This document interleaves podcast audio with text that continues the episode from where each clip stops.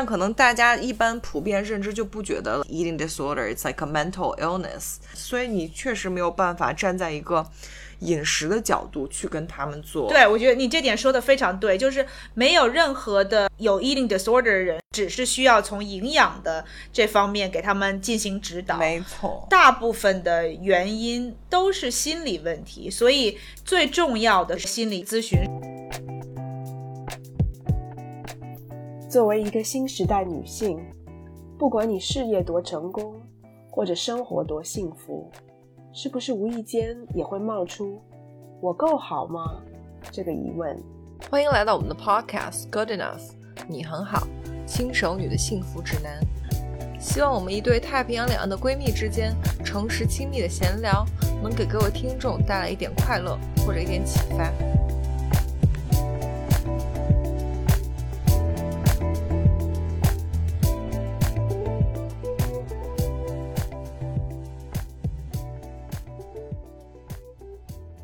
嗨，欢迎大家回到我们的 Podcast Good Enough，你很好，我是 Maggie。Hello，大家好，我是 Sherry，Welcome back。今天呢，我们又到了聊干货的一集。对，今天呢，我和 Sherry 想跟大家聊一聊关于这个 eating disorder 饮食饮食失调。对，这是应大家的呼声，也也不算呼声吧，就是之前反正很多听众宝宝留言都给我们提到了类似，或者是健康食品痴迷症这些一些问题吧。对，我觉得可能我们的听众宝宝更有兴趣的是跟这个健康食品、，orthorexia。强迫症啊，或者痴迷症。我后来查了官方的翻译，好像叫就中文的那个 Wikipedia 叫健康食品痴迷症。对，我觉得 也是一个有点奇怪的名字，就是“痴迷”这个词。对，我觉得还不如强迫症这种让大家听着比较对，可以理解。差不多。Anyway，所以我们今天呢就打算做一集，包括 eating disorder，也包括这个 orthorexia，做一集科普啊，然后对也跟大家聊一聊自己的经历啊。Sherry 有当然很多会要跟大家分享的。当然很多，就每次都是 naturally，我就当然很多。对啊，当然很多，就是他有很多想跟大家说嗯的话。是的，是的，我觉得我们会主要说多一点，分享多一点关于就是 orthorexia，就健康食品痴迷症这个，因为真正就是说医学上界定的，我们说的异地就是包括厌食症啊这些，我们也会简单提一下，因为它也是就是很重要的一个，我觉得算是一个常常识跟就是 就是需要了解的健康的这个这个知识。对，但可能减过肥的女孩，可能多多少少都体验过一些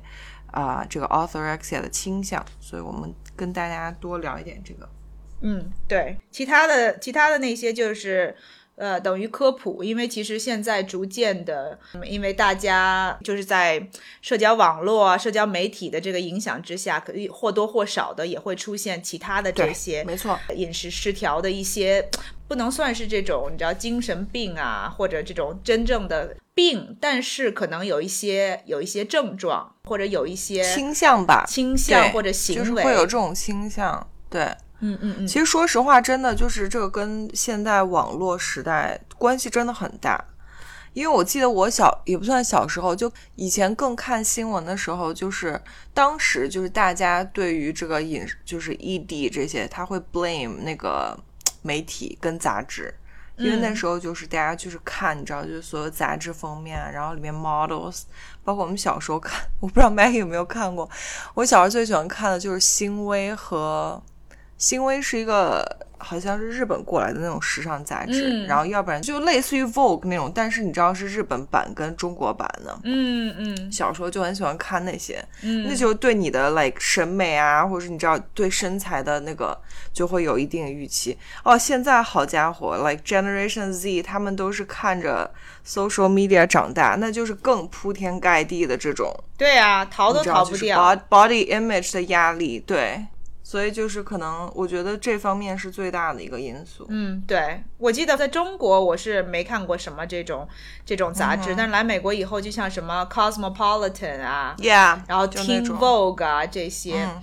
你知道它或多或少的会对你，就是对身材啊、对身体应该什么样子啊这些对，呃价值观啊都会产生影响。没错，我们一会儿跟大家聊一聊吧，嗯。结合一下医学或者是说比较 technical 的。那开始之前，我们先还是按照惯例读我们听众宝宝上期讲这个脂肪的，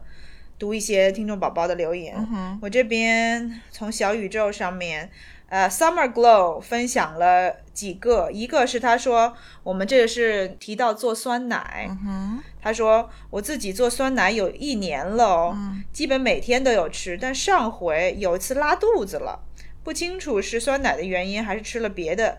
就停了大半个月。是有人说家庭做酸奶的条件可能会混入别的杂菌，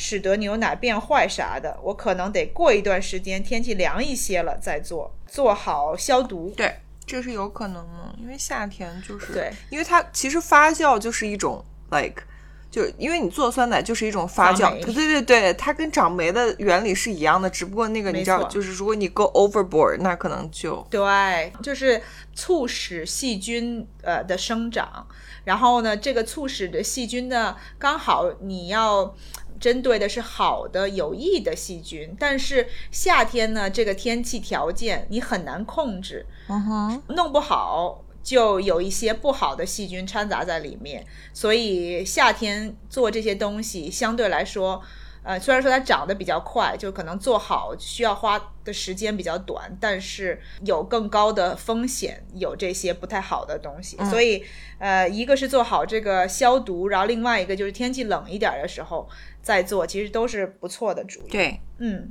，OK，然后这边 Summer Glow 他还说，这个是跟我们那个脂肪有关系的。他说我每天带饭，前段时间早上起来菜也不炒了，就上锅蒸熟，嗯然后拌点橄榄油，加点酱油。嗯哼，哦，哎呀妈呀，真健康。嗯，蒸的，嗯，但这样确实也比较快，对，就很方便嘛。说实话，反正就是听起来怎么说呢，就是口味上面比较单一，橄榄油啊、酱油啊，但是确实是很健康，而且很方便。嗯哼，哦，他这边还有一条，他说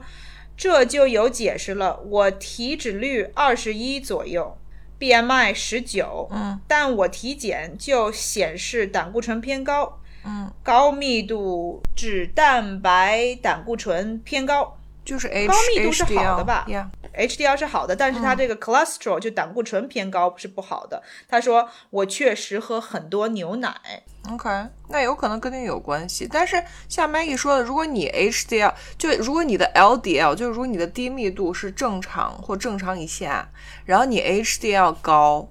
所以导致你总的 total 的胆固醇高的话，其实问题不大，嗯，因为说明你是好的胆固醇，只是偏高一点，那个没有关系，只要你的 LDL 是正常的，你只要 LDL 没有超标就就 OK，因为它本来 total cholesterol 就是两个值的加总，所以你如果 HDL 高的话，你可能总胆固醇就会高，但那个其实不会有太大影响。但是通常你 HDL 再高，如果你的 LDL 正常的话，你的总的胆固醇也不会超过那个就是两百或者什么。所以，嗯，即使是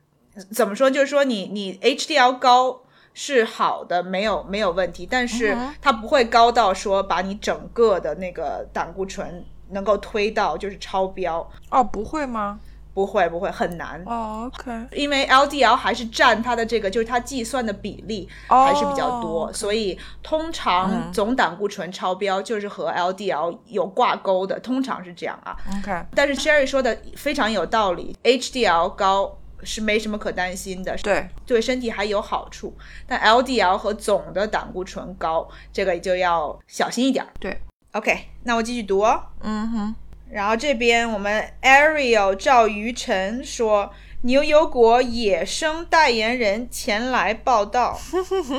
然后还有这边南城梦忆也说，牛油果香蕉奶昔超好喝。哦，所以大家都很喜欢做拿牛牛果做 smoothie，我就干吃，中国现在也很流行牛油果吗？很流行。It's like the super food。从哪儿来的呀？你说一般从哪儿进口来的？一般都墨西哥，墨西哥或秘鲁那边，一般都是南美的，嗯，是是，我们这边也是。我只是觉得它这个，你知道，都是。经历了好长的一段 journey，它才到了中国。哦，那那正常。你想，就是东南亚那边水果什么的也都是从东南亚过来，但确实南美可能更远一点。好远。但是牛油果在中国现在卖的贵不贵？不贵，很 affordable。就像我平时买的话，比如说只要一个一个，它都是按个算。如果一个牛油果不超过十块钱，我就觉得都 OK。对，我觉得作为一个 super food，、如果你是一个对健康这方面有追求的人，买一下你要吃一下，然后口味、口感什么也不错，所以对我觉得还好。嗯一个牛油果跟一盒酸奶，比一盒酸奶还便宜。对啊、便宜。Doesn't make sense, right？呃，对啊，我是觉得有一点，对，嗯。然后这边 Irene，Irene 上集说到那个买名牌包包，她说现在出门只带手机就行，除了个别场合需要背个名牌包以示尊重，逛街的时候一律帆布包、环保袋。对我也是。我现在就是只有 like 非常重要场合，你真的要见人或者是很重要，不是说跟朋友的 social，就稍微打扮一下，其他时候就隆重的或者可能工作有关系的场合吧。对。然后 Irene 这边还说，他说完了，我可吃太多肉了，但不太吃加工过的肉，主要是牛肉吃的比较多。嗯，每个人我觉得或多或少，大家饮食上面肯定都会有这么一些，嗯，可能不是最健康的东西。嗯反正大家就是自己注意，自己知道，然后如果愿意的话，做一些改善。对，不用做到一百嗯一百百分之一百完美，就我们之后也会说。对，跟我们今天的主题很相关就是不用太不用太强求。嗯，然后路易莎说，亚麻籽也富含 omega three，嗯，我超爱亚麻籽麦片的。对，呃，亚麻籽就是 flaxseed 吧？对，这是很好，尤其是如果你吃肉，呃，吃肉吃海鲜，就主要是海鲜吧。就如果你的 omega 三那个不是很够的话，就是呃，flaxseed 是一个很好的植物的 omega three 的来源。对，我不太记得我们之前有没有讲过，就是这个 flaxseed 最好冷榨吗？把它打成粉的 ground 没说，没说。啊，没说过，就是因为 flaxseed 它那个外面外壳很厚，然后是那种不消化的纤维，嗯。所以有的时候如果你不把它咬破的话，里面的那个 omega three 你的身体是没有办法吸收对的，对，所以最好是你吃的时候尽量是 ground flaxseed，会对呃对营养的吸收比较有帮助。就 Maggie 的意思就是，你买的时候就最好就买那种已经磨好的，嗯。要不然就是如果你嗯比较喜欢 DIY 的话，你可以自己买回来磨好。我觉得最简单的一种方法就是你就如果你有做 smoothie 做奶昔的习惯，嗯，你就刚好打那个你的 smoothie 的时候给里面加一点，然后它就顺便就打进去了，这样。没错没错，把它然后这样它等于说保存时间也比较长，然后你也可以确保你吃的时候那个营养是你可以吸收到。嗯，没错。然后这边差不多了，你读吧，你那边的。OK，刚刚好说到这个话题，我这边有两条也是跟这个问题有相关的。呃，一个是不努力就没有面包吃。他说想问一下两位姐姐，炒菜不能用橄榄油，那用什么最好呢？首先我要说一下，就是说我们没有说炒菜不能用橄榄油，是说橄榄油最好是低温烹调。如果你只是简单的炒，就是说这种 stir fry 或者是这种只要不是爆炒或油炸的话，其实还可以接受。你懂我意思吗？嗯就是因为橄榄油的烟点很低，就是它的 smoking point 很低，所以就如果你把它炒到冒烟的话，它的营养价值就没有那么好了。对，它会流失它的营养价值，就是它氧化了以后，它会破坏掉它的营养价值。没错所以更适合这种低温的烹调。但像 Sherry 说的，现在人吧，我觉得也不一定，就是中餐也不一定都是爆炒。所以比如说你就是简单的炒个青菜什么的，是可以的。嗯、但是通常我是因为不太确定。嗯，因为我有的时候自己做饭也不太知道，说一个是温度，然后另外一个就是时间的长短，就炒这个菜我需要呃花多长时间，所以我通常都会用那个 canola oil。canola oil 中文是什么？菜籽，嗯，菜籽油，或者现在也有那种混混着的油，就是包括菜籽油啊，然后什么啊我知道什么嗯 safflower，、反正就是混在一起，就包括像是什么。玉米油啊，花生油啊，反正就是，如果只是少量的的话，我觉得都对健康对，不会有太大的影响。不要过量的用这个比如说花生、玉米、大豆这这些，因为这些为什么用的比较普遍？一个是因为它们便宜，再一个是因为它们的烟点很高，对它营养价值还是会保持。对，然后像我的话，我大部分时候还是会用橄榄油，就是，嗯，就像我说的，因为我只要不来，你知道爆炒或是就是那种冒烟冒的很多的话，我觉得用橄榄油都没有什么问题。但我有时候也会混合用一些别的，我有时候会用一下那个牛油果油，就 avocado oil，虽然我不是很懂它到底应该是烟点是多少度。然后我家我也是有 canola，就是菜籽菜籽油，就是尤其是我知道偶尔。那个我们自己要做个什么炸的东西，或者是你知道就长时间的烹煮的话，嗯就会用一下。但我呃八八九十的时间都是用橄榄油。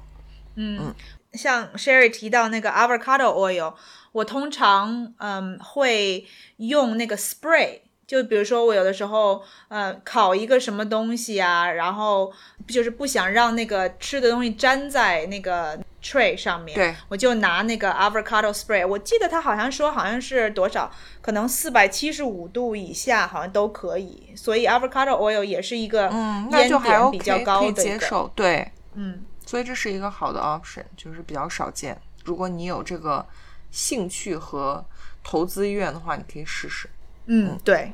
好，然后另一位听众宝宝是秋阳阳七七，他问说：两位小姐姐都有在吃鱼油吗？我最近才开始吃鱼油的，因为平时不太喜欢吃鱼，想说通过吃鱼油补充一下 omega three，但是我一天只吃一颗，不知道能不能达到效果呢？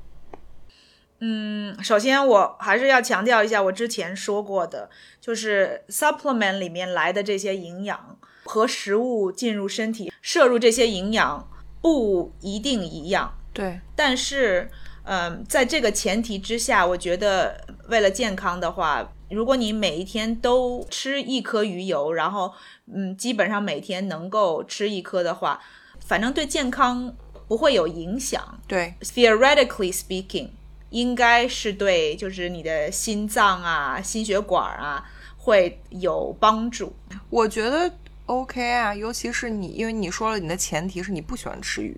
嗯，就是我觉得那就是一个基本上你如果不吃深海鱼的话，你基本上没有什么别的 omega 三的来源，除非你吃很多这种植物性，像亚麻籽啊什么这种。我觉得很好，我觉得你这个 practice 很好，就是尤尤其你觉你说你一天只吃一个，我跟你讲，其实我家有那个，我会给自己买鱼油，因为我自己本来有胆固醇的问题，而且我也不是说每天都能保证或者每周都能保证自己吃深海鱼，但我就是不 consistent，我我就是总会忘记这个事情。嗯，其实 ideally 我也想就是每天都都有摄入，而且我觉得你每天吃一颗，我觉得也不少了。对啊，它肯定会就是说 it's better than nothing，所以我觉得你如果有这个意愿吃的话，我觉得很好啊。但是就是要注意一下，呃，大家买鱼油的时候尽量买一些稍微高品质一点，你要看一下它那个 DHA 跟 EHA 的含量，嗯，就是这个你到时候自己去研究一下，这个含量越高越好。没错。好，然后我这边我看啊，诶，这这那那这这问说，想问一下 Sherry 和 Maggie，你们在控制饮食的时候在想什么？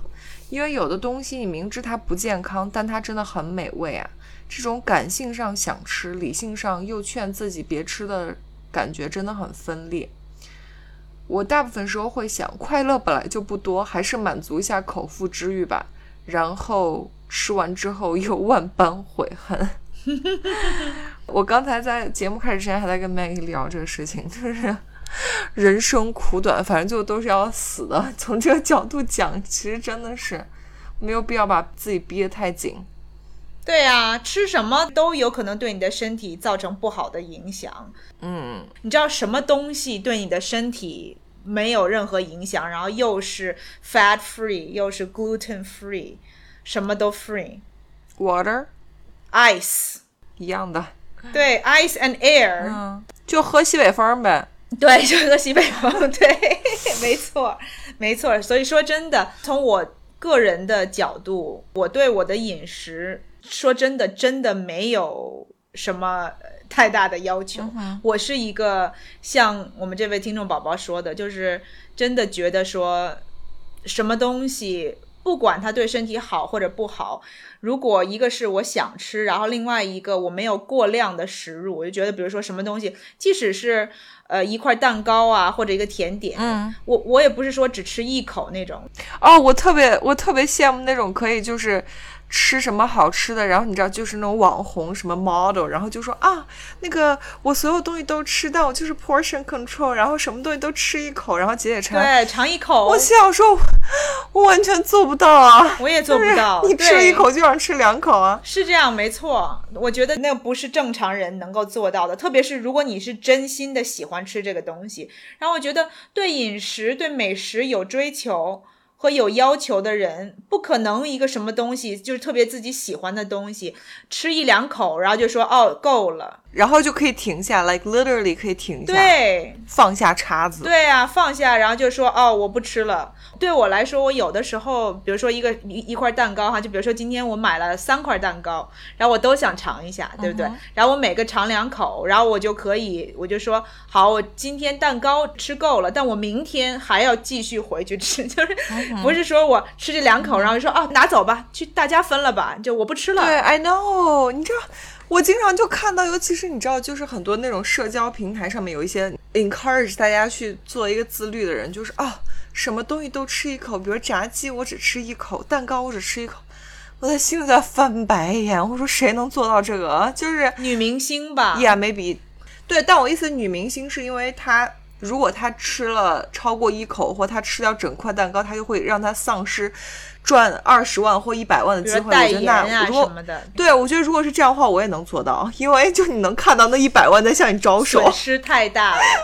但我觉得作为我们，真的没有没有动力。对我也是，因为我可能比如说对体重啊，或者对就是看起来什么样子啊，没有特别高的要求，所以我吃的时候，其实我是觉得说，哎，人生苦短。就吃吃这一两口，然后吃起来比较高兴。但是我刚刚听到我们这个听众宝宝说，他说吃完了以后。你会觉得说哦，又后悔，对，又后悔。这个我就没有，我就觉得我既然那个时候做了决定，是决定吃，我就得自己负责任。对，吃完了以后我就不要后悔。是，如果我真的觉得，比如说吃多了呀，我可能之后几天稍微吃的更健康一些，或者运动上面调整一下，但是绝对不会说为了吃了这个东西而后悔。我觉得这样就怎么说呢？就跟也是等一下会跟我们的今天的主题有关。对，慢慢慢慢的，如果太极端的话。就偏离了，没错，而且我会觉得它会丧失了你本来吃一个你很喜欢吃的东西的这个 enjoyment，对乐趣，就没有办法去享受它了，因为你吃完之后就在后悔，那不是一个很好的美食体验。对，同意同意。OK，好，嗯，还有一些别的，但不太相关，我们就下次再说吧。哦，然后上次有一个听众宝宝，他问说，就是那个乳清。他说他那个做自己做酸奶吧，哦，有什么用是吗？对对，然后我帮你问了那个甜点大师，生酮甜点大师桃啊，OK，他怎么说？桃说你可以用那个乳清蒸馒头或者做面包，都会让那个味道更香。好高级，果然是大师。OK，好的，那我们就开始。嗯，好，我们今天开始，我们就开始今天的话题。在我们开始今天正式的内容之前，想给大家一个警告或者提示吧。今天我们会提到和饮食失调 （eating disorder） 有关的一些细节，包括行为上啊，包括症状这些。所以，如果我们有听众不太想听这方面的内容，那今天就可以把我们这一集跳过。好。那下面就开始我们今天的干货内容。那我们开始还是简单的做一下科普，就是把常见的对几种，大概三种这个饮食失调症，跟大家简单的说一说。呃，Maggie 先跟我们讲的就是说很严格的 eating disorder，就是它是一种医学上的诊断。对，就是虽然饮食失调中文翻译这个词听起来好像不是说很严重，但 eating disorder 是一种。Illness 跟疾病，它是需要医学上诊断的。对，然后我们等他说完这个之后，我们再说那个健康食品痴迷症的这个这个事情。对我现在要讲的这三种 eating disorder 都是非常严重的精神疾病，就像 Sherry 说的，医学上面承认的这些。然后基本上呢，嗯特征就是饮食、运动和体重或者身材成为这个生活的不健康的这个嗯重心。OK，然后会影响到一个是心理上，然后还有另外就是生理上，嗯，对，都会造成影响的这些疾病。然后我要说的这三种都是记载《人疾病诊断和统计手册》，就是美国这边的一个权威性的所有的精神病的一个诊断的一个书里头。啊、o k 所以大家知道 eating disorder 是一种精神疾病。对，然后第一种其实是我们最常听说的，叫做 anorexia，就是我们常听说的厌食症。这厌食症其实，呃，顾名思义就是不吃东西，就是不喜欢食物，就差不多这个意思吧。然后呢，有这个厌食症的人呢，基本上都是体重都非常的低，因为他们不吃东西，就是尽量避免吃东西。他们对体重增加会有强烈的恐惧。对，然后另外一个就是他们对自己的体重的认识有扭曲，就是他们虽然已经很瘦了，嗯还是觉得自己很胖。这个其实我们在新闻里很常见，因为新闻我相信不管是中国或美国或全世界，他你说有经常会看到那种媒体报道什么什么，比如说二十岁上下十几岁女孩，然后比如瘦到六十斤、七十斤，然后怎么样，这种就是都是很很明确的厌食症。很典型的，没错。然后有厌食症的这些人呢，当然通常就会很严格的限制吃东西的量，还有吃什么东西。嗯，这些人，呃，也会因为对就是体重的太在意了，所以呢，也会用一些就是很极端的手段，就包括什么催吐啊、泻药啊这种东西来控制卡路里的摄入。对然后也可能，嗯，用运动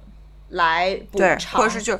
吃一点东西，在跑步机上跑两个小时这种。没错，没错，就是过度的补偿。这一类厌食症其实，呃，因为他们不吃东西，所以呢，过了一段时间以后，就会造成身体上的这个负担，包括营养不良啊，然后什么停经啊、贫血呀对，我们常常听到的这些很极端的这些，其实就是因为，就是因为你的摄入极极度的，就是一个 deficit，就是你的极度的不不平衡，就导致你肯定会出现营养不良等一系列，就可以想大家可以想到非洲难民的那样，基本上就是那样子。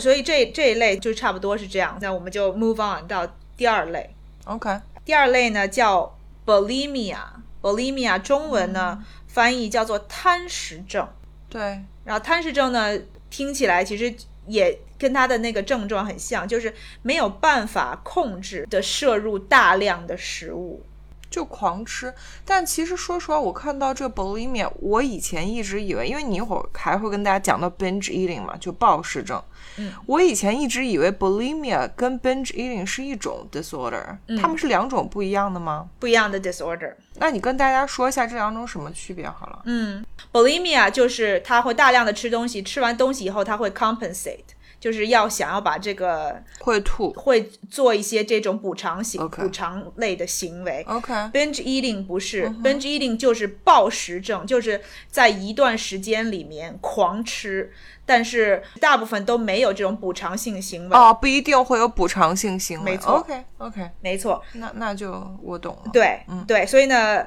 ，bulimia 叫贪食症。贪食症呢，意思就是说你很想吃，但你吃完了以后就会发现，就像我们刚刚讲的这种，吃完了以后又后悔，然后非常后悔呢，你就要通过这些补偿性的行为啊来排掉你多吃的那个那些东西。OK，对，所以你就常常就会先是暴饮暴食，之后用很不健康的方法来来摆脱掉你多吃的这些东西。对我看到这种你有写，就是。嗯，它定义是在一段时间里进食异常大量的食物那个是 binge eating，啊。OK，但贪食症也是，它会摄入大量的食异常大量食物。嗯就是说它不是说真的，比如说只是饭量大，啊，不是，所以它进食的量是真的就是那种，呃就是完全超出正常人的这个范围，是吗？对，就是暴饮暴食，然后还有另外一点就是你没有办法控制，就是你根本就没有办法、哦，就有一种失控的感觉。对，然后这一点呢，嗯其实也跟那个 binge eating，就是这个暴食症很像，就是因为暴食症也是在一定的时间里面进食异常大量的食物，然后通常呢，这些人因为你没有办法。就是在 unlimited 的情况下一直吃一直吃嘛，所以通常他们可能在比如说一两个小时以内就会狂吃，然后把所有能吃的东西都吃掉。嗯，但是暴食症 binge eating 不同的地方就在于它不一定会做出补偿，啊，OK，所以 as a result，嗯哼，大部分的暴食症都有超重或者肥胖的倾向。哦，OK，对，但是也有可能正常，就比如说你天生就是一个，比如说很瘦瘦小的人，然后你就是你再暴食，你可能也跟一个普通体重的人差不多，但是、呃更常见的就是会出现这种肥胖啊或者超重这种情况，嗯，然后通常。暴食症就是我们现在已经说到第三种了，就对是暴食症，binge eating，就是狂吃，但是不补偿。通常呢，在女性当中更常见。OK，另外一个就是，通常这种病发病基本上就在你十几岁或者二十出头这个时候。然后，另外一点就是你的这个饮食有，就是这个行为有多失控。就你有的时候，你即使不饿，或者你就是很饱，撑已经撑到不行了，不舒服了，你还是会不停的吃，就等于说你没有办法控制对你想吃的这个欲望。所以这个是很可怕的。我觉得这就比较典型的，就是说它是一种 mental disorder 的行为，因为我们正常人的人类的这个呃行为模式是你饿的时候才会吃东西，嗯哼，或者是你吃大量的东西，就是你真的很饿很饿，你就会吃大量的东西。但你 Maggie 刚跟大家描述这种很明显就是一种，它是一种。呃类似于强迫性行为，或者是它它就是你吃不吃东西，已经跟你本身饿不饿这个东西没有关系了，就它就是往里面有一种那种机械性往里面塞强东西塞的这种行为。然后你身体告诉你你不要吃，就是你身体是在说我不饿，或者我已经很不舒服、很撑了，但是你的这个行为上面是停不下来的。嗯哼，所以这些人就。当然，你知道，因为有自己的这种行为，然后他就会进入这么一个 vicious cycle，、嗯一个恶性循环。对，就是他控制不了自己这个就是暴饮暴食的行为，但是他吃完了以后呢，就会觉得特别的羞愧或者内疚，就觉得说我怎么能做出这种行为？就明明知道一个是对身体健康不好，另外一个自己不该做这个事情，但是他又停不下来所以呢就进入这种恶性循环，然后就是一边狂吃完了以后，一边呃数落自己，一边觉得说自己。就有这种自责，然后罪恶感。没错，罪恶感，对这个说的很好。然后这些人当然，呃，也会有节食的行为，就是可能他就觉得一段时间吃太多了，他就说那我不吃了，我或者说我去尝试一些什么 diet，然后被被 diet，然后又被限制之后又很饿，或是你，因为你本来你本来就是说节食或什么，就是在控制自己的食欲或者是进食量，那就很容易，就像我们之前说弹簧那个，你又把自己压得太紧，然后尤其如果你本身就有一种暴食或者是这种 bulimia 倾向的话，你又会就是它是一个恶性循环嘛，就是你就会反复的这样对在两头这样跳，因为你内心很挣扎，嗯，而且大家可以想想看，就是如果你呃身体习惯了这种暴饮暴食，或者就是一次吃很多东西，你如果限制自己。吃很少的东西，或者摄入很低的热量，你肯定身体会很非常的难受，你会就是会比正常人有更大更强的饥饿感，嗯，所以其实是等于说像就是对嗯你的就是心理上和身体上都是更大的考验，所以呢，通常这些人也会尝试有一些 diet，、然后会用一些这种方法，但是没有这种特别极端的补偿性的呃方法，但是通常都没有什么效果。OK，也是另外一个，就是可能让他们很失望的点，他们就会觉得，哦，你看我也嗯、呃节食了，我也尝试了一些方法，尽量减肥，但是没有效果，所以这个之后也会更加的增加他们的就是对自己体重啊或者自己的这种呃 body image 负面的这种这种想法。OK，对，其实其实挺惨。好，那就基本上 Maggie 跟大家说，就是 eating disorder 的几种，就三种形态。对，然后嗯，再讲一些，就是说我们在现实生活中有一些例子之前，我再跟大家简单说一下，就是这个 orthorexia 健康食品痴迷症。嗯，这个就是像刚才 Maggie 说过了，就它现在还没有被归类为那个嗯，就是 eating disorder 的一种。然后它的 definition 是是一个英英国的一个饮食协会的定义，就是呃，如果你有健康食品痴迷症的话，你基本上就只在乎或只在意你所吃的食品的品质，而且按照你们自就是你自己自身认为哪一种食物天然或者健康而限制你本身其他可以摄入的饮食种类。嗯，然后常见的这种呃 symptoms 就是说，或者是说一些呃，如果你可能会有这个 orthorexia 倾向的一些信号，就是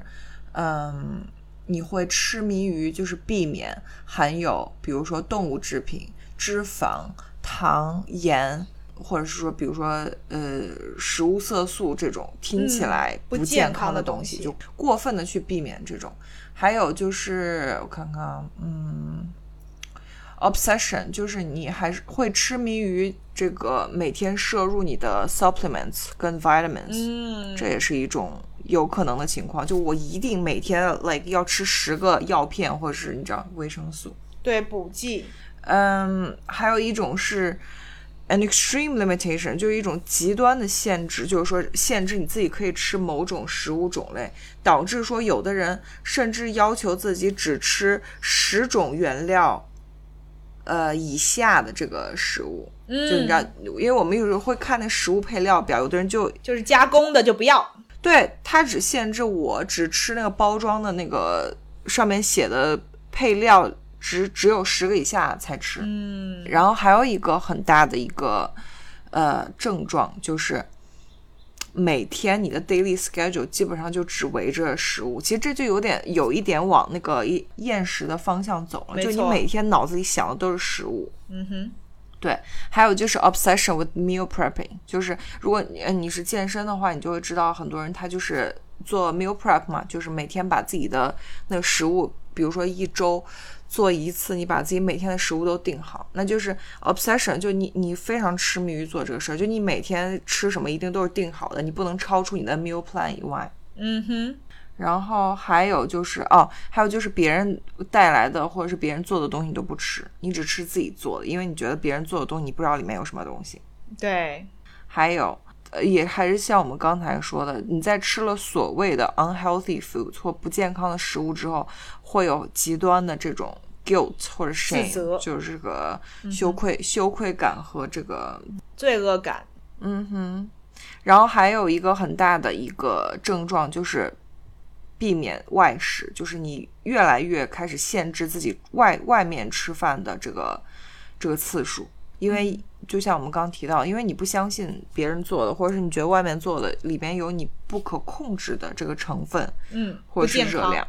嗯，然后对，就是会伴随着你就不愿意跟别人一起出去聚餐啊，或者什么，因为这都是一系列的嘛。嗯哼，然后甚至还有一种呃症状，它是会你会你会 judge others，因为别人 who do not follow strict diets，就是吃不健康食物的人，或者不会像你一样这么。严格的要求自己的饮食。对，严格控制自己饮食，你会觉得啊，你们怎么可以这样？就在心里就很瞧不起这种人。嗯，基本上这些症状，还有就是我觉得可能跟我自己体验有关系，就可能你在超市逛逛超市的时候，你会一直看那个配料表、热量哦、热量或是配料嗯。表。就是要选择一个热量含量最低，或者比如说脂肪啊，或者含糖量都最低的那那种产品，没错，你才觉得心安，你才觉得是健康的，是不是？对，嗯基本上就是如果你有上面我提到这很多这种。呃，这个表现或者症状的话，都很有可能说明你有可能有这个倾向，就是往这个 orthorexia 或者是健康食品痴迷症这个方向走。嗯，当然，就像我们说的，它不是一种 eating disorder，但它已经是一种，嗯，不太好的一个，就是说极端的这个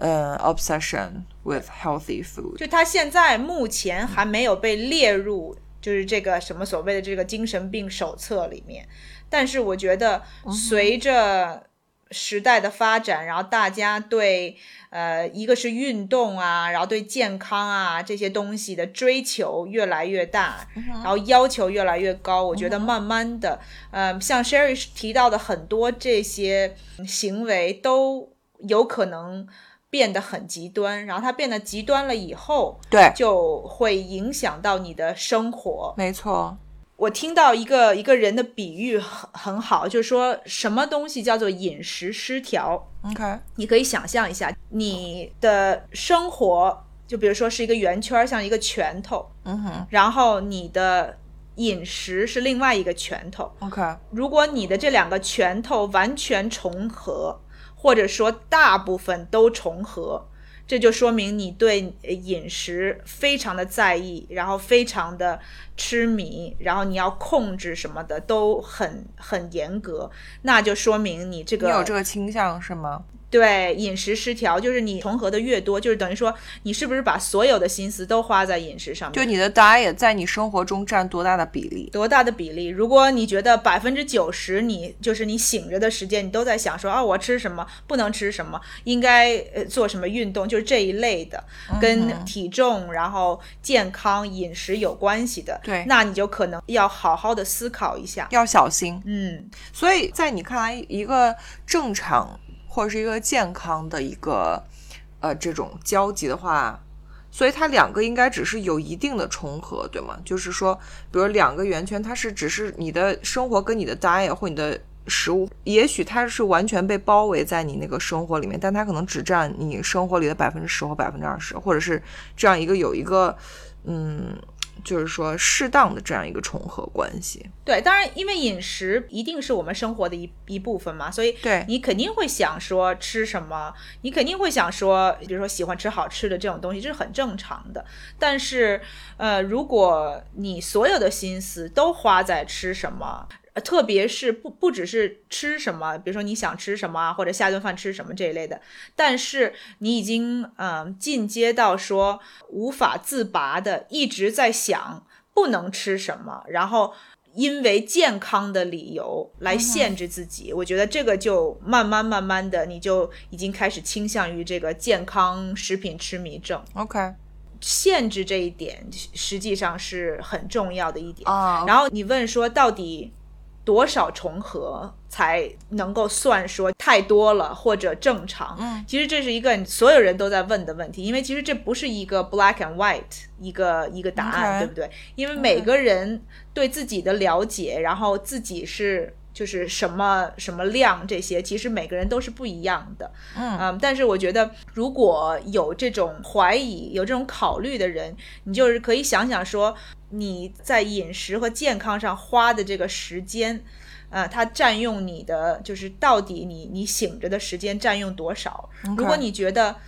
对你自己来讲，你觉得超过了你觉得你自己正常应该有的这个量，嗯、那你就要要审视一下。我明白你意思，因为嗯其实，呃，就是说，因为我们刚才说的很多这种东西都是 psychological 或者 mental，就是说精神上，嗯、其实很难有一个量化的东西去衡量。但我觉得 Maggie 跟我们说这个点就是很好的一个点，就是因为你的时间这个东西是你可以量化的，你可以知道自己每天花多久在想这个，所以我觉得这个是一个很好的 indicator。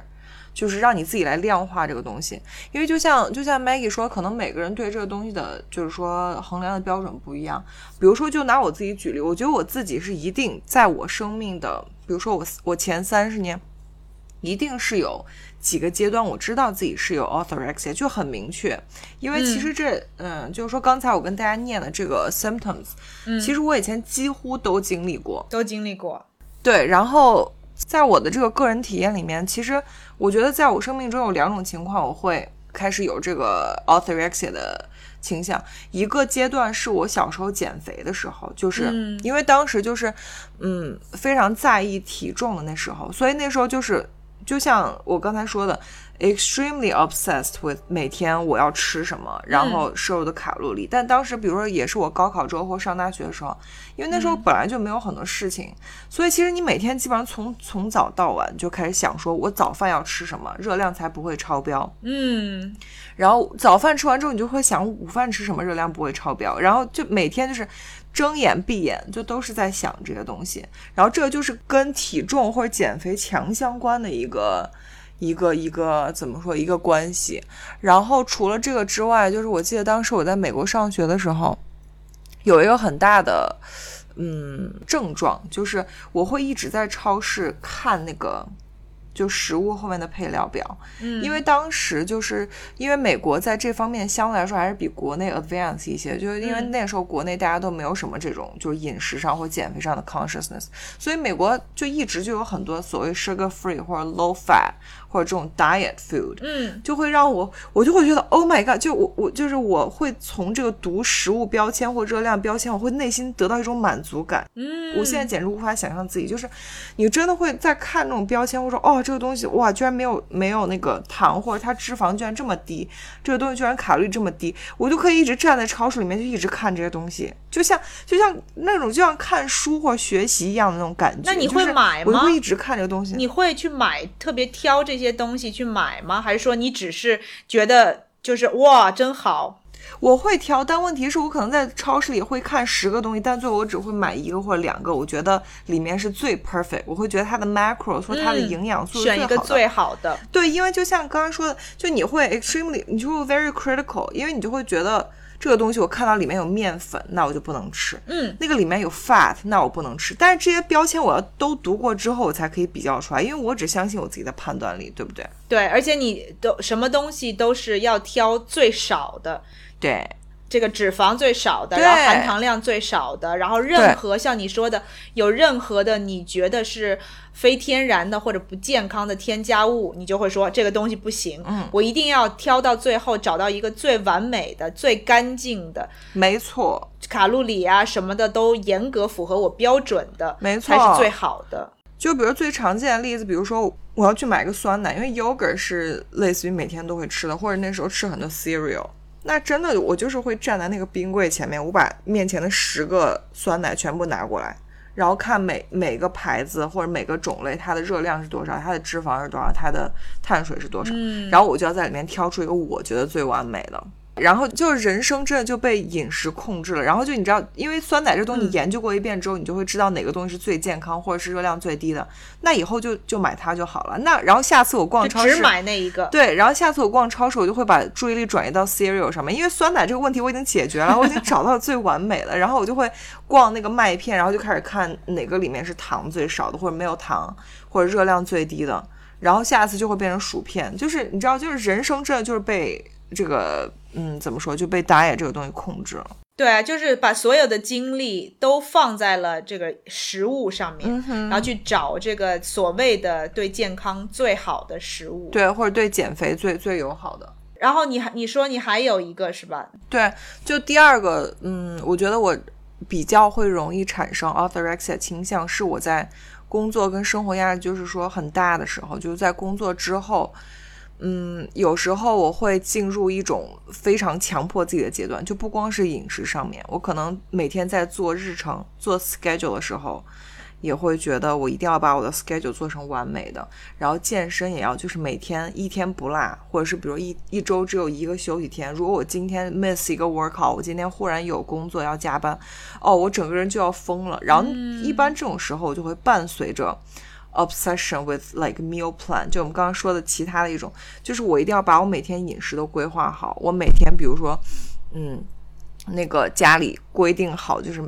呃，午饭吃什么，晚饭吃什么，然后每天的 workout 是什么。我今天要去健身房要练腿，或我要练背。嗯，我觉得这是一套的，就是包括我工作上我要把什么东西都做好。这时候我就会发现自己更多的是一种精神状态上的强迫状态。嗯，真的是强迫症。对，就是我觉得这个是伴随，就是这个 orthorexia 很容易伴随，就是你精神压力很大或精神上很强迫自己的时候，我觉得这是一套的。就是我如果 miss 一个 workout，我觉得很 guilty。所以如果我今天如果这个晚饭没有按照我计划好，比如说我要吃沙拉，就后来我去吃了一个炒菜，嗯，就是这个感觉是一样的，跟我 miss 一个 workout 的感觉是一样的。嗯，对，然后这时候就可能不是 necessarily 跟减肥有关，但我会觉得这个东西是 out of my control，它不受我控制了，我就会觉得心理压力很大，我就会很焦虑。对，所以这个时候你所谓的这一套，就等于说，其实它给你的是一种，嗯，就是可控性，对不对？对，没错，因为包括你的饮食，然后包括你的运动，然后再包括你的这个工作和生活上面，对，你希望所有的东西都按照你的标准井井有条，什么东西都不可以出差错。没错。然后一旦有一块儿，比如说这个一个拼图的一块儿乱了，你就会觉得不行，对你觉得生活整个就乱套了没，错所以你就要把它每一条都规整到你想要这个样子。对，而且那段时间我真的就是我只吃自己做的饭，我每天每顿饭一定要自己吃的，要不然就是如果点外卖的话，我只吃沙拉，因为沙拉是非常干净的东西，你可以看到，哪怕它比如说里面的蔬菜不是有机，但你可以看到它的里面都有什么种类的菜，然后它你沙拉酱是什么样的，我可以自己把沙拉酱换掉，而不像如果你如果吃个中餐炒菜，你就不知道它里面是什么东西，嗯，对，就是特别对这个食品的，食材。对那个食材，你要呃一定只能吃健康的东西，然后你吃的东西，你一定要能看到说里面有什么食材，你能确才能确保它是健康的食材。对，所以就是这个 obsession 是一套的。对，我是觉得，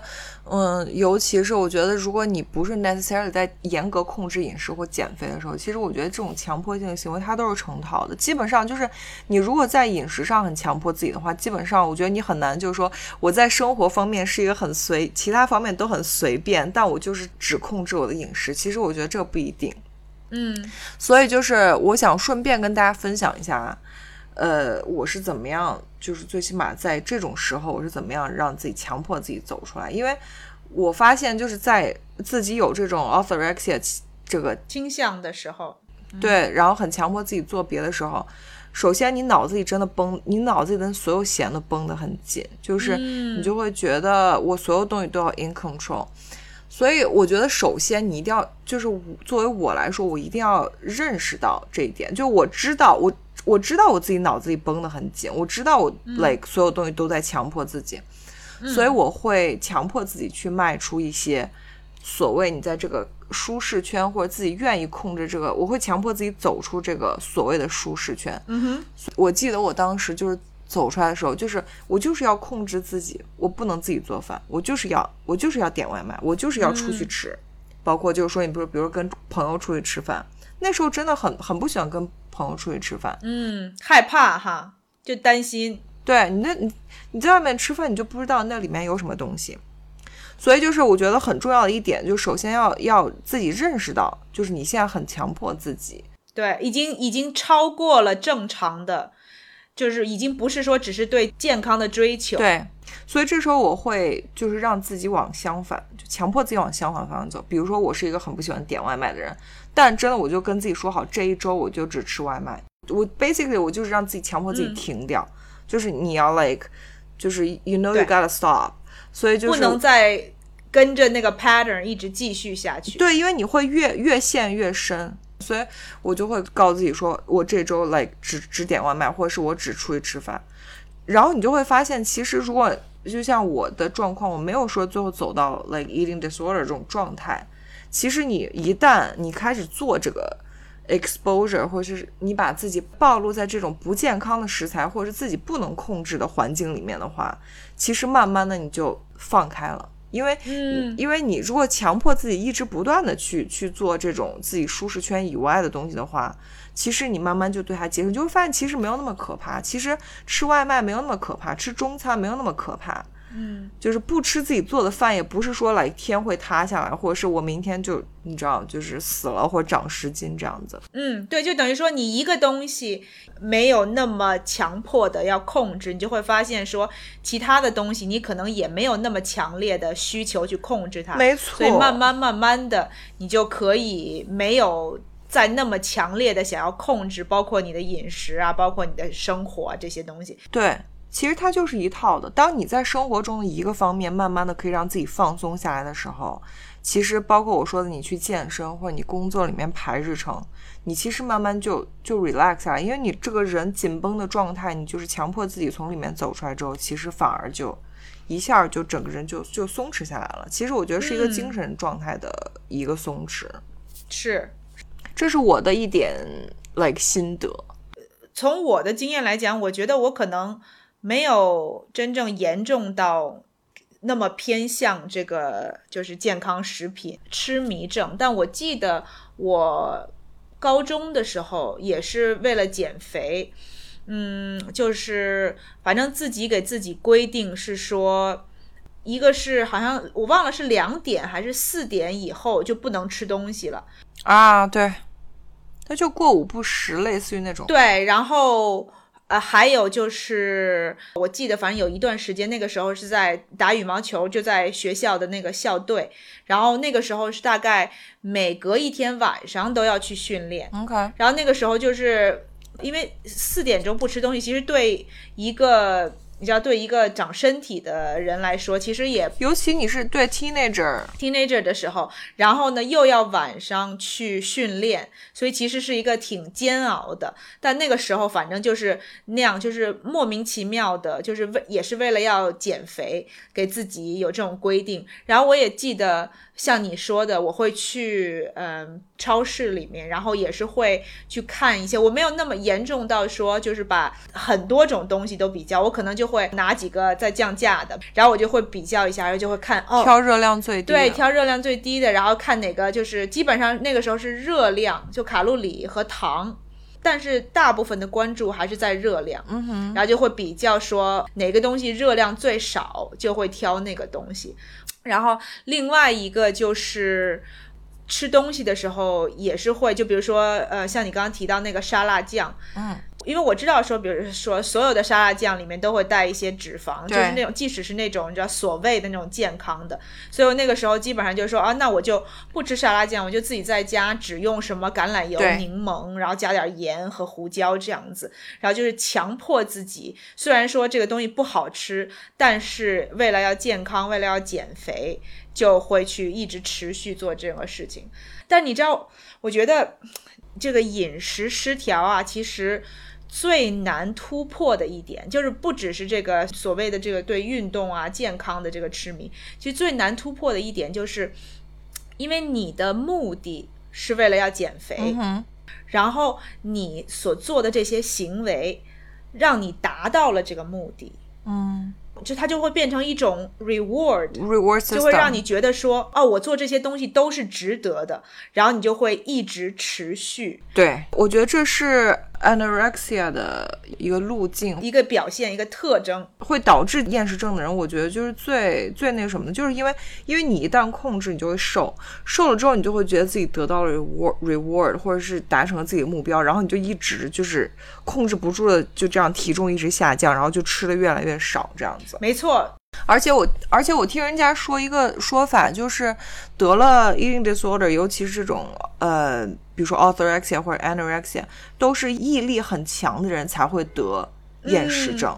因为如果你真的是一个那种大家知道很多人就是说很容易每天喊着减肥，但他控制不住自己的嘴的那种，他真的不会得 anorexia，因为他做不到，他意志力不够。真正会得到厌食症或往那个方面走的，一定都是毅力很强的人。对。这点我是觉完全认同的。对，而且说真的，真的是一个挺不幸的一个事情。因为其实很多的患厌食症的人，就是这种对嗯体重，然后对减肥特别痴迷的这些人，他们很多即使是知道自己有问题，停不下来，他们都不想去寻求帮助。就是他们不想要去做治疗，就包括就比如说像你知道，我们刚刚没有讲到嘛，这些因为都是精神疾病，所以治疗的话，当然要有这个专业的人士去帮助。帮助你，然后可能会呃要呃搭配着一些，比如说吃一些药啊什么之类的。但是有很多这个厌食症的人，就他知道自己有这个问题，但他不想去接受任何的治疗，起码一开始就是在还没有很严重的时候，嗯因为他们想要保持他们这个苗条的身材的这个意愿，压倒了他们因为他不想变胖，是不是？，对就是他害怕变胖的意愿压倒了一切。对，就是等于说他们想想要保持他们身材的这个愿望，盖过了他们对健康的担忧。嗯，所以他们就觉得说，我只要瘦，我只要达到这个目的，其他什么东西都不重要。所以其实厌食症就是在所有的这种呃 eating disorder 里面，其实是最难，就是这些人是呃最难说服他们去接受帮助的。OK，然后其实那个听众宝宝不知道，应该 Maggie 以前做短暂做过一段时间，就是这个 intervention 是不是？或者是类似于这种，就是帮这个 eating disorder。对我，我之前还跟 Sherry 说，其实作为一个营养师来讲，我觉得最让人头疼、最让人搞不定的就最是不喜欢，对，对对，就是有这个所有的这个饮食失调，但是厌食症其实是最最令人就是怎么说呢，就是让我觉得最受不了的一种。OK，当然，这个本身是因为跟我的就等于因为厌食症的这些人的想法，其实是跟营养师就是你要做的工作是背道而驰的。嗯，当然，所以有很多时候你没有办法用一个呃营养师或者说一个正常人人的思维方式，对你没有办法真正的去理解这些人，所以呢，这些人其实也挺惨的，因为很多时候他大部分的人都没有办法理解他们的处境，嗯呃，然后导致他们其实觉得自己就是等于更被孤立，然后更孤立无援，更不愿意去接受治疗和帮助。对我，我简单分享一下，其实这是一个挺挺好玩的一个一个一个经历。呃，这个是我那个时候还在上学，就等于说在成为营养师的这个路上，呃，我想做一些跟这个饮食有关系的工作，然后我就找到这么一个工作，也是别人给我介绍了一个，就是在呃一个嗯专门有这个饮食失调的，它等于说它是一个住宿类的 program。就是大概有大概六个还是十个这种有呃 eating disorder 的小朋友，就是 teenager，嗯十几岁不超过十八岁的这些孩子，他们一起住在一个地方，然后他们因为已经呃等于说被诊断出有。异地，所以他们会严格的有这些，包括观察、监控，然后会试图改变他们的这些 eating disorder 的行为。然后我的职责其实等于说就是一个帮忙的 diet assistant，其实就是嗯。怎么说呢？给他们做饭，因为他们每一天吃什么，其实也是很严格的。，OK，因为很多这些人是厌食症，所以他们不想吃东西，所以你其实这些人就是都是要按照规定吃什么分量的东西，要吃什么东西这样子。然后我一共就在那地方一共做了大概三天，我就受不了，我就走了。是因为很 depressing 吗？很 depressing。然后你知道，大家可能也都知道，就是十几岁的这种 teenager，非常的 manipulative，嗯，就是他不想做什么事情，他就他非常的聪明，但是呢，聪明就不是那种是野路子的聪明。小聪明，然后为什么就是让我实在干不下去，就是坚持要走的一个事情，就是有一天晚上，嗯我给他们做晚餐，然后做晚餐呢，就是那一天呢，刚好那天的 theme 是它叫 breakfast for dinner，所以就是可能每个人都要吃一些蛋啊，然后吃比如说呃 bacon，、然嗯后 pancake，、就是这类的美式的早餐类的东西，就典典型的早餐食物，没错，然后我就记得很清楚，就是我在做那个 pancake，对吧？然后那个 pancake 是就是每一个都是呃测量好的，就是用那个一个 half a cup 或者 quarter cup 一个量杯，对对量杯，然后就是你倒进去，然后把它煎圆，就这样。然后他们是一个人要吃两个，OK，然后我就煎着煎着，已经快煎到最后了，然后有一个女孩就过来了，就问我说：“Excuse me。”她说：“你用的是那个四分之一杯还是二分之一杯？” OK，然后我就说：“呃，I don't know，应该是就是他们给我什么杯我就用什么杯。”对。然后那个女生当场就 freak out，她就说。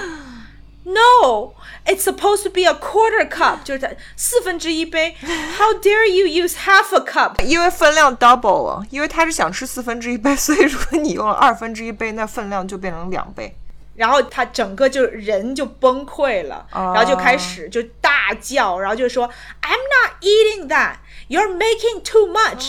Do you know what you're doing? 就是他整个人就在指责你，而且他还没吃哦，他其实完全可以就把那个那个 pancake 切成一半就是了，对不对？就如果有，然后他就把所有的那个 attention 都聚集在我的身上，然后就是说 she doesn't know what she's doing。他那个给我们做的那个 pancake 是那个本来的量的两倍什么之类，然后其他的。跟她一样，可能有这种厌食症 的这些姐妹们就过来了，然后就都开始说 "We're not eating what she's cooking"，就跟我说他们不要吃我做的东西。然后我就想说，OK，我无所谓啊，而且我也跟他们说，我就说 It's OK，对吧？如果我真的我要去看一下那个书，如果我真的量是用错了的话，我就是你们等一下吃一半就就好了。然后他们就很不情愿，然后我。其实记不太清楚到底最后是四分之一杯还是二十分之一杯，因为对我来说，对，根本根本不是一个什么严重的问题嘛。你又不是说你放了什么让他们过敏会死的东西。对，当然没有。但是对这些有厌食症的人来说，就是这是一个不可以原谅的行为，就他把它上升到了这个级别。然后之后我我思考了一下，我就想说，我真的没有办法。就是一个是我心理压力多大，你说我做个饭，你知道我就是按照那个规定我在做饭，结果突然有个人就在我后面啊，就这样大叫，而且是 freak out。他不是说真的过来跟你说，或者真的在问你，他就是 completely freak out。而且你知道，美国就那种高中女生那种态度，就是 excuse me，就是就是那种，就是很，对，就是让人很讨厌的态度，让人觉得很欠打的那种。对啊，我就想说你你叫什么叫？你说就好好说就行了。而且真的不是一个解决不了的问题。对啊，就像你说，他很他很他很 easy。对，就是那个是我可能第一天还是第二天独自工作，然后完了以后。我就跟那个，其实那边那个时候有一个营养师在那边，他是专门就是和这些人打交道的。然后我就跟他说，不好意思，我这个工作我做不来，我实在是受不了这些人。嗯，所以可能也是自己，我觉得或多或少是自己个人的意见，然后再加上作为一个营养师，有或多或少的这些所谓的自己的一些偏见吧，要正视态度在里面。对，所以。当我听到是说跟有这些饮食失调的人打交道的时候，我会特别的，其实我自己心里可能更就比较没底儿，我就觉得说我要怎么跟这些人打交道，因为我没有办法用我的思维去跟他们正常的交流。因为就就像你说的，其实那个 eating disorder 它是一种 mental illness。就是我觉得，其实如果真的你要跟得了异地的人做这个治疗或这种工作的话，其实就很像那个 therapist 或者是呃 psychiatrist。就是没错，你本来其实就是做心理医生的工作，其实那些人心理压力也很大。只是大家都觉得，比如说，如果你有抑郁症或焦虑症，就是大家就会比较。好理解，就是说跟你工作的医生他就会压力很大，或者他们也需要 counseling，或者他们也需要就是这种额外的有人给他做 like mental support。但可能大家一般普遍认知就不觉得 like eating disorder，it's like a mental illness。所以我觉得就你压力大，我觉得太太正常，因为就是他们已经变成一种 mental illness，所以你确实没有办法站在一个。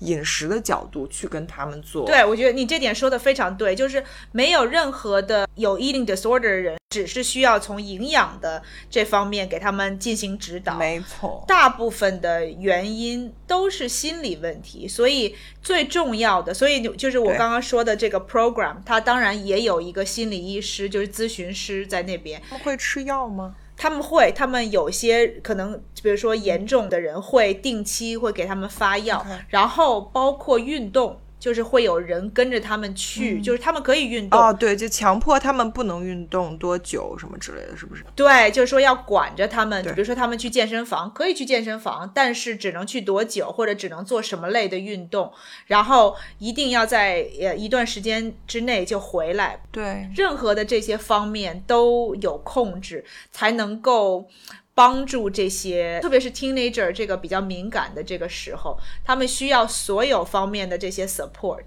才能更大程度上帮他们尽可能的走出来。要不然之后，你想想看，才十几岁，然后你以后人生对几十年都一直会被这个病困扰 bother。困扰。对对对，没错。其实话又说回来，就像我们最开始跟大家聊到的，其实我也听过很多，包括，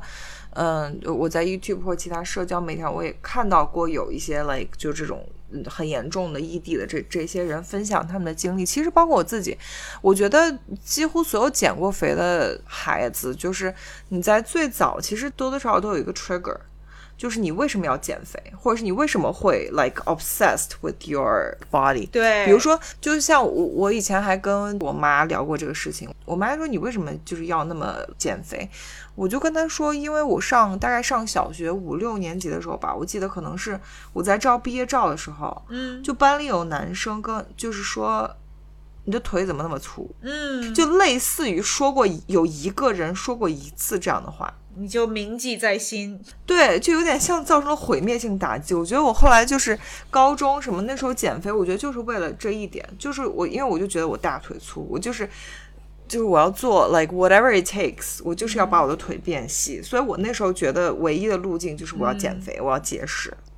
然后我听了很多就是这种有这种饮食失调经历的，在社交媒体上的人，其实每个人几乎都有这样一个 trigger，就你都是被谁说过什么，或者是就那么一句话，其实都是因为别人一个很无心的评论。我相信那些小时候说过你的男生或者是路人，谁说过你哪里胖或哪里不好看，嗯，他们不会记得这些，但这些真的会就是会导致你一辈子，或者是你那一段时间真的就走上减肥这条，或者是 eating disorder 这条不归路。Sherry 说这个，其实我觉得你可以改变的，就是意识到说，其实导致你会有这些极端行为的，其实是一些很无关紧要的一些 comments，然后 let it go，没错，就是这些人，一个是他是在你生活当中其实没有任何重要性的人，他说什么其实真的不应该对你有那么大的影响。嗯但是通常因为呃都是我们小的时候，就是少不更事，还没有对自己的 identity 对呃有那么强烈的自信和认知的时候，所以很容易就会被其他人的负面的这些这些言语对呃影响，然后会让我们觉得说自己不够好。嗯，所以呢，一个是能够意识到这一点，然后尝试着就 let it go，然后就是有有什么东西就是嗯。就是没有必要 obsess over 这些东西。其实我觉得这就是整体，我觉得就像你说的，是一个整体一个人的心智状态的原因。为什么就是说大家在十几岁或 teenager 的时候特别容易，就是有这个，比如说这种 eating disorder 倾向，或者是容易被别人的影响。其实我就就像你说的那个，你那时候心智不成熟，就像我，比如说我两年前我有一次就见一个朋友，嗯他就一个男生，而且就是那种大直男，他就见我之后，他就第一句话或者类似于刚见我就说：“哎，你最近是不是胖啊？”然后就是这这个事儿，你想，如果放在十几二十岁的时候，你就觉得哇，Oh my God，天塌下来，有人说我胖了。但我当时就是，首先我跟他说我没有啊，我就体重没有变化。然后再一个就是我回家之后，从此就给这个人打上了傻逼的标签。就是 我现在对这种东西的应对方式，就跟年轻的时候就完全不一样。因为首先你会觉得。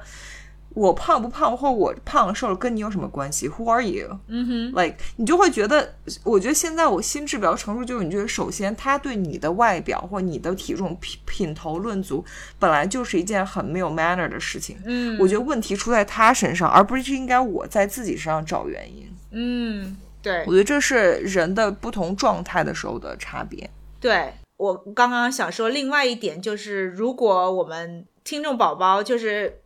能够对下一代，就是我们要非常注意，我们对于体重啊，或者就是 body image 这些事情，就是怎么把这些自己的想法传达给下一代。因为我记得非常清楚，我觉得现在其实还是一样的状况，就是中国人很喜欢用胖瘦来问你，就等于说你好的时候，就是特别是家长长辈看到孩子的时候，就特别小的时候，他们就觉得哦胖很好，然后等到你比如说到了初中、高中、大学以后，他就会用说哦又胖了，就是这种他。他他会嗯做这种评论，然后特别是那个年纪的，就是男生女生很敏感的时候，他做的这些言论，其实对很敏他感在毫无知觉的情况之下，无形他就是对这些这些孩子的这个造成造成很大的影响，就心理很大的影响。而且像我外公外婆就很喜欢，就是看到以后就说啊，最近是不是又胖了？最近是不是又瘦了？就是让我真的很，因为对老人我没有办法发脾气，但我觉得这种东西是有的时候是文化上面对，是没错。呃这这些会一直延续下去的东西。你不觉得像在我不知道亚洲其他国家，但中国文化里就好像，哎，你最近瘦了，就是一个 compliment，right？啊、对，而且很奇怪的是，你听人家说你最近瘦了，你就很高兴；但是人家一说你最近胖了，就可以让你气死。而且不管这些人是谁，对，就是一点都不重要的人，他如果有这个 comment，就就能够影响你的情绪，让我真的是，没错。哎，真觉得真的是根深蒂固的东西。我觉得关于这个话题，其实我们之后可以再专门聊一集，比如说关于就是 like social media，或者是就是审美文化的这些东西。其实我觉得这个可能是一些更深层的原因，但当然我们今天因为时间有限，就只能跟大家分享一些，就是说本身这个关于这些 eating disorder 这种疾病，或者是那个像健康食品痴迷症这些，我们平时。啊，很多听众宝宝会会聊到的，嗯会提到的这个话题，就是跟大家做一个科普。嗯好吧，那反正今天我们也聊了不少，对最多的就是跟大家科普一下这个 eating disorder 饮食失调，然后跟大家聊一聊健康食品痴迷症。嗯嗯，希望对我们听众宝宝有帮助。就是最后我想跟大家说的是，因为我们听众宝宝，我之前有收到过，呃，一些类似留言，我觉得其实看起来就已经是很有这个 orthorexia 的这个倾向。我是觉得，如果你你从我们的节目中能够 identify 自己的这些，嗯，就是一些症状或者表现的话，你自己要看严重程度，这个东西是我们没有办法帮你的。就是如果你觉得自己还在向可控的程度，像我之前说的那种，我自己可以通过一些方式去强迫自己，啊、从这个里面走出来的话，我觉得你要就 take action，right？但是如果你像我们说已经达到了某种严重的程度，我觉得你要 seek help。对，